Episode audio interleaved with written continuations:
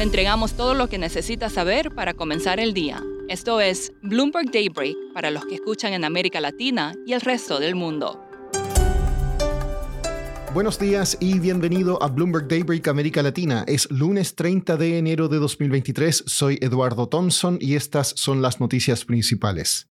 La semana comienza con los mercados en rojo. Los futuros en Wall Street y las acciones europeas retroceden antes de los anuncios de tasas esta semana en Estados Unidos y en Europa, donde nuevamente se prevén alzas. Los precios de las materias primas retroceden al igual que los bonos del Tesoro. Siguen los problemas para el hombre más rico de Asia, Gautam Adani. Las acciones de su empresa han perdido cerca de 70 mil millones de dólares en valor y sus bonos caen.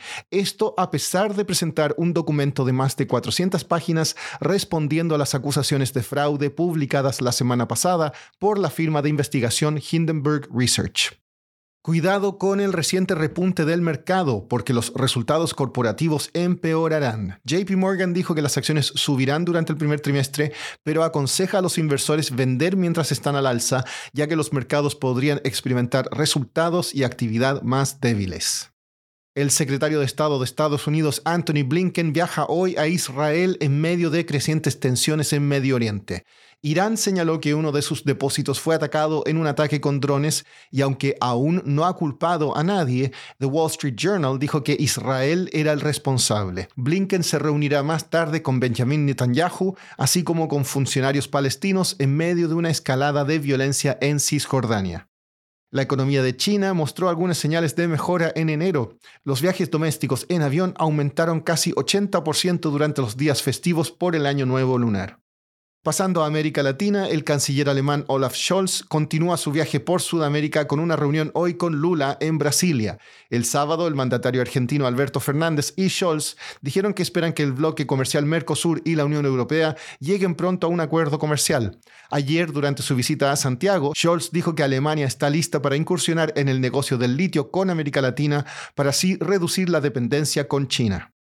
En Perú, una persona murió el sábado en protestas en la capital, Lima. El Congreso ese día rechazó adelantar nuevamente las elecciones a octubre. Hasta ahora han fallecido 58 personas en las manifestaciones que buscan la salida de la presidenta Dina Boluarte. Cerca del 30% de la producción de cobre del país está en riesgo de suspensiones. En Chile, el ministro de Hacienda, Mario Marcel, dijo que la economía comenzará a mostrar un crecimiento positivo para el segundo trimestre del año, según una entrevista con el diario La Tercera. Siguiendo en ese país, la periodista de Bloomberg TV, Sherry Ann, habló la semana pasada con Rosana Costa, presidenta del Banco Central, sobre la decisión de la entidad de mantener las tasas sin cambios. A continuación, algunos de los puntos principales.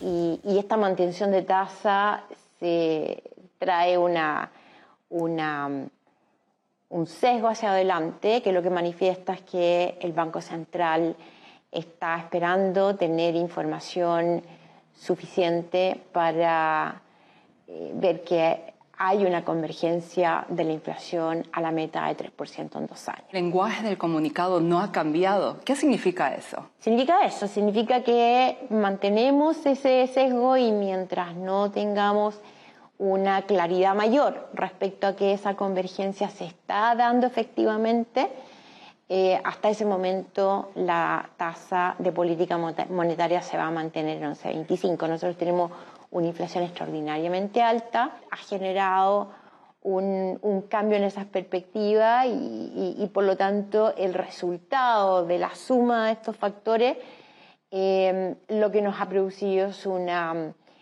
apreciación de nuestra moneda, una apreciación importante en el último tiempo que la evaluamos, eh, que hay que evaluarla con cuidado a la luz del escenario macroeconómico en el próximo informe de política monetaria. ¿Cuánto ayuda la apreciación de Chile a bajar la inflación local? La apreciación tiene un efecto de corto plazo, que podría ayudar en el corto plazo, y tiene un efecto de mediano plazo.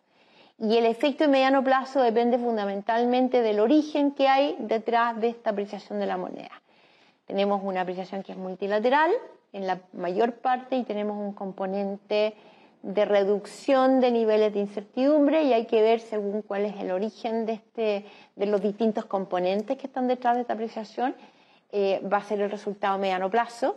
El resultado mediano plazo es muy importante para la convergencia de la inflación a dos años, sino que desde la perspectiva de la profundidad del mercado de capitales, su capacidad de reaccionar frente a choque externo, eh, genera en el momento eh, volatilidades importantes en el mercado porque son montos muy significativos, por lo tanto eh, los efectos para la economía son importantes y son complicados, son complejos, son, son muy significativos. Por último, el chatbot de inteligencia artificial ChatGPT ha sorprendido al mundo tecnológico por su capacidad de escribir reportes casi perfectos. Pero le saldrá competencia. Una fuente comentó que el motor de búsqueda en Internet chino Baidu planea lanzar su propia versión en marzo. Eso es todo por hoy. Soy Eduardo Thompson. Gracias por escucharnos. Para conocer todas las noticias que necesita para comenzar el día, revise Daybreak en la app Bloomberg Professional, donde puede personalizar las noticias que desee recibir.